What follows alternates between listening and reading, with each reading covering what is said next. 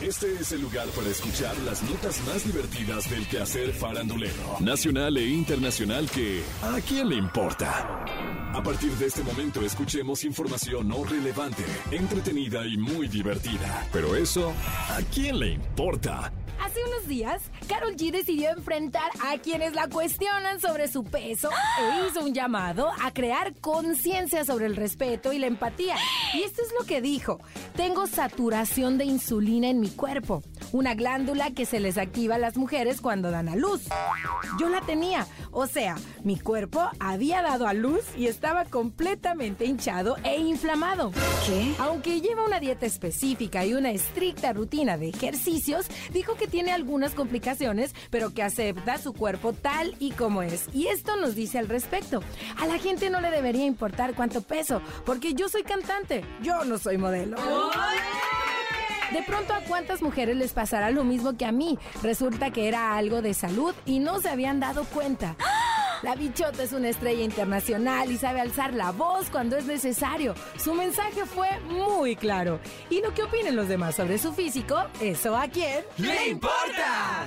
En una de las críticas durante el programa La Academia 20 años, Lolita Cortés se quejó de que Cecia y Andrés no lograron cumplir con lo que se esperaba tras interpretar Vive, ese tema de Cabá.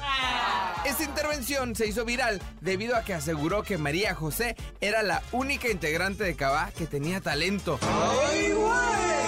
Dijo, es una canción que le dieron a Cabá, que la única talentosa ha sido María José. Era la que hacía el bla bla bla. La única, Cabá, eso es todo. O sea, no estamos hablando de Queen, de Journey. No, señores, Cabá. Dijo esto en tono burlón. Esas de Lolita llegaron a Apio Quijano, integrante de Cabá.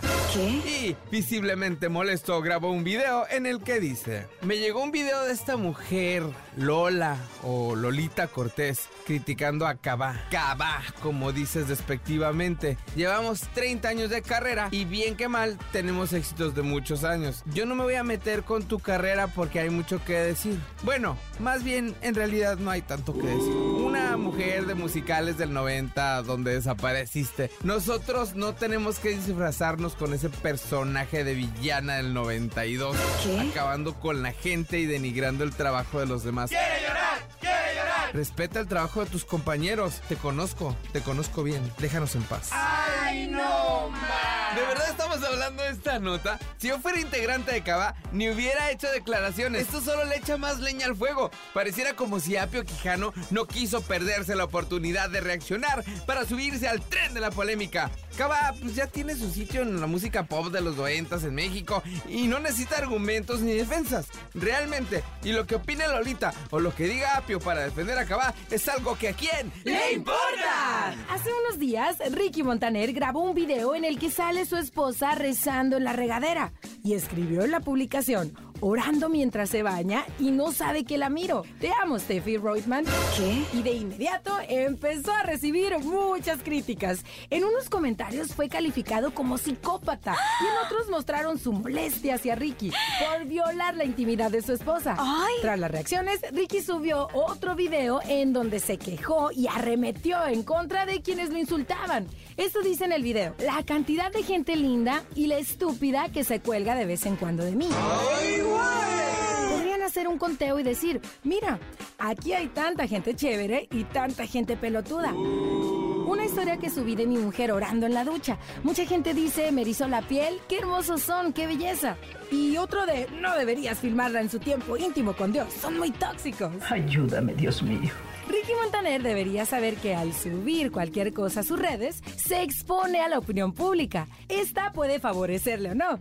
Ya debería estar acostumbrado. Si no quiere críticas, que no suba nada. Pero si sube cosas o no, y si la gente le gusta o no lo que Ricky sube a sus redes, eso es algo que a quién ¡Le importa!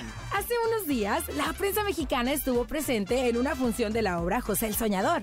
En esta presentación, los fotógrafos captaron ciertas imágenes que particularmente resaltaban los encantos de Eric Rubin.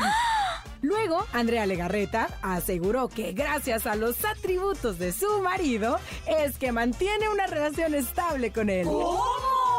Después, Eric habló al respecto y dijo, sí, me contó Andrea que le preguntaron eso. Ya ves de repente un poquito de descuidos. Yo estaba usando unos boxers normales y hacían mucho bulto. Y en la desesperación para esa función decidí quitármelos. ¡Ay! Y dije, ya después me pongo otra cosa. ¿Cómo le llaman? El suspensorio. Finalmente, para esa función no lo usé y al parecer se dieron cuenta. ¡Ay, no más! Pero yo ahí pensando, no hay bronca, no se ve. Y sí se veía. Luego una reportera le reiteró que Andrea aseguró que el paquetazo es el secreto de su matrimonio. Erika aprovechó el momento para hacerle promoción a la obra y recalcó que ahora dejará abierta la posibilidad para que sus atributos sobresalgan en el escenario más seguido. Y esto dijo, lo que les voy a decir es que van a ser random, o sea, por eso tienen que ir a todas las funciones porque no se sabe en cuál voy a sacar el suspensorio. Entonces, estén pendientes. Los reporteros preocupándose por el paquete de Eric Rubin. Nota que intenta generar morbo, pero ¿eso a quién le importa? Esto fue ¿A quién le importa? Las notas más divertidas del quehacer farandulero nacional e internacional. Porque te encanta saber, reír y opinar. Vuélvenos a buscar ¿A quién le importa?